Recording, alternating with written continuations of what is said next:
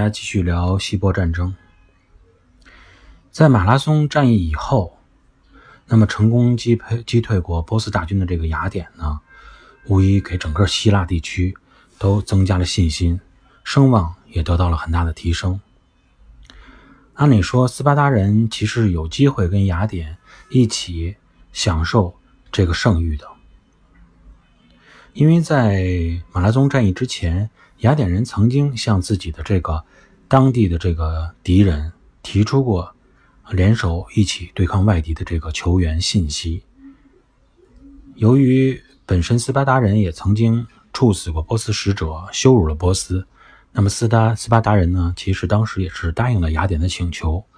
愿意派出援军与雅典一起作战，但派出援军的数量确实是少得可怜，只同意派出两千人。但是斯巴达人呢，每年在九月的时候会有一个重要的节日。呃，叫做卡尼亚节。那么庆祝节日，整个大概的时间是有九天。为了表达对神的这种尊重呢，他们的习俗是在这九天之内是不去进行战争的。但是时间非常凑巧，波斯人当时的进攻就是在九月开始的。按照我们现在的这种现代的想法，凡是这种涉及宗教活动的，与这种整个国家的生死存亡。面临的时间相这个抵触的时候，应该是有所变通的。毕竟凡事都是有所变通，毕竟宗教方面的这种禁忌也不是说完全的绝对的。那么我们从后边的呃事态发展看呢，当整个希腊地区面临到生死存亡的危机的时候，斯巴达人呢最终也是打破了一些自己的宗教禁忌。那么从当时的角度，啊，国家角度、政治角度来分析，斯巴达人之所以没有这么快的去做出反应或者打破自己的宗教禁忌，一方面他们可能会觉得这场战争不会是这么快结束的，毕竟雅典一般的他的战术方法还是与据自己的卫城来进行守卫，那么正常情况下怎么也得坚守几个月的时间，到那个时候他们依然有这个。呃，与雅典一起联手对抗呃波斯大军的可能性。另一方面呢，他们当时也是考虑雅典是处于啊他们与波斯之间间隔中间这个间隔的阻阻挡这个位置。那么雅典呢，相对于斯巴达来说，就是属于这个前线的地位。那么如果单纯从军事角度来考虑呢，他们觉得可能是消耗一下波斯大军呃这实力，然后。让雅典语帮他们扛一下，然后自己再参与战争，这样获胜的把握可能会大一些。嗯，当然，我们从后边的一些战役，特别是温泉关战役，斯巴达人的英勇表现来看，嗯，我个人还是更愿意相信斯巴达人还是仅仅是出于宗教的原因啊，而当时确实来的比较迟一些，参与战事会迟了一些。然而，最终出乎斯巴达人意料的就是希腊。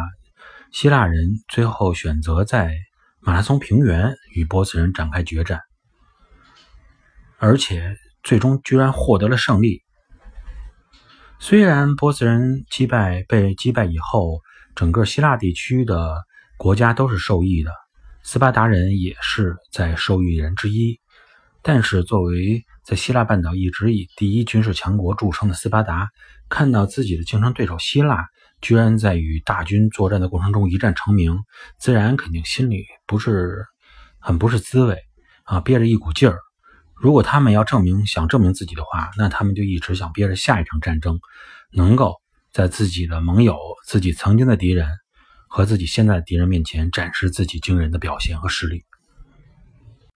在公元前四百八十年的时候，斯巴达人的机会终于来了。当薛西斯率领着倾国之兵，带领着波斯人渡过达达尼尔海峡的时候，那么斯巴达人发现有机会可以证明自己的实力了。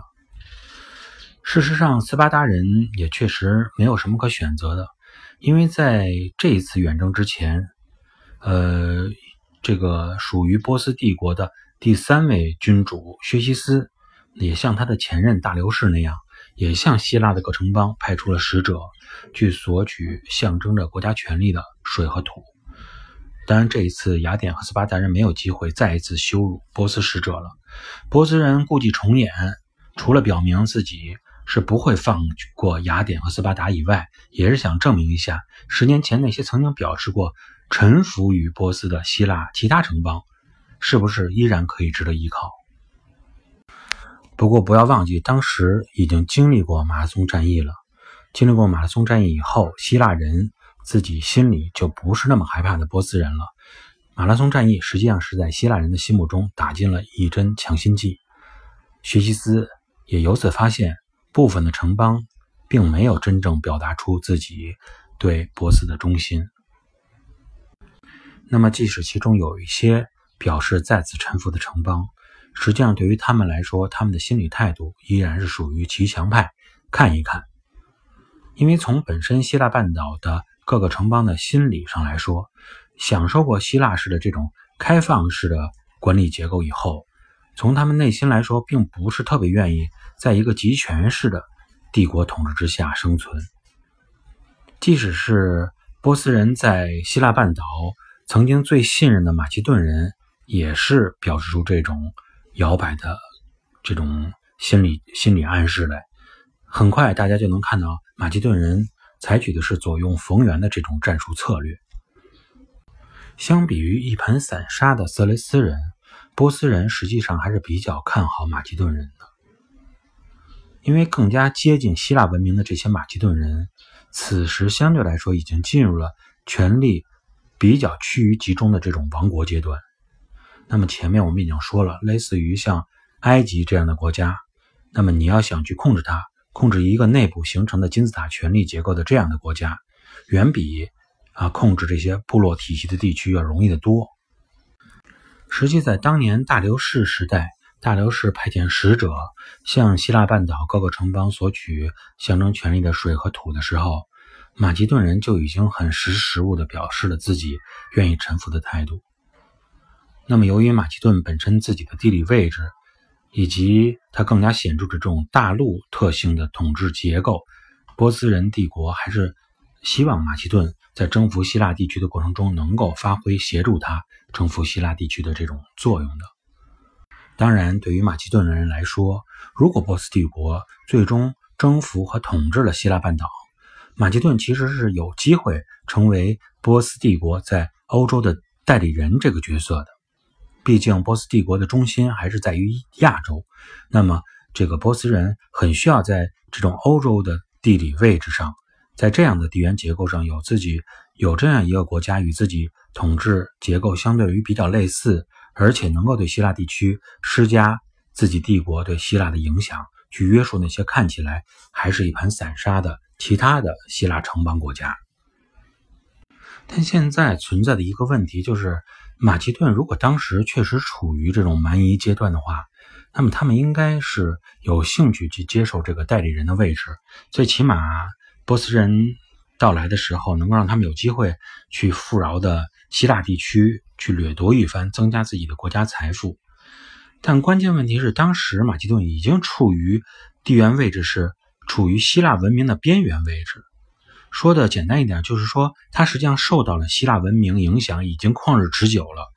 而且马其顿人从心理上也很希望能够在地缘结构上，把奥林匹斯山对于他们的地缘分割点这个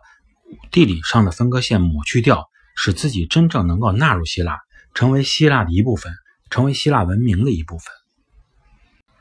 那么马其顿人就会想，如果没有波斯帝国的入侵。那么马其顿本身自己的希腊文明化道路还是会继续进行下去的，但是现在情况改变了，波斯帝国入侵了，那么呢，马其顿人不得不面对的现实就是波斯人的强大确实是无法抵抗的。但是如果帮助波斯人毁灭掉自己仰慕已久的希腊文明的话，又有点心有不甘。不过这种矛盾的心理因素，使得了这个马其顿人在下面的。继续的处理问题的方法上，采取了很多模棱两可或者骑墙派的作风。那么马其顿人在成为波斯南下希腊地区的跳板的同时，他实际上暗中也为自己为希腊人出了很多有利于希腊方面的主意。那么后面我会跟大家继续聊他们究竟是怎么样来做的。谢谢。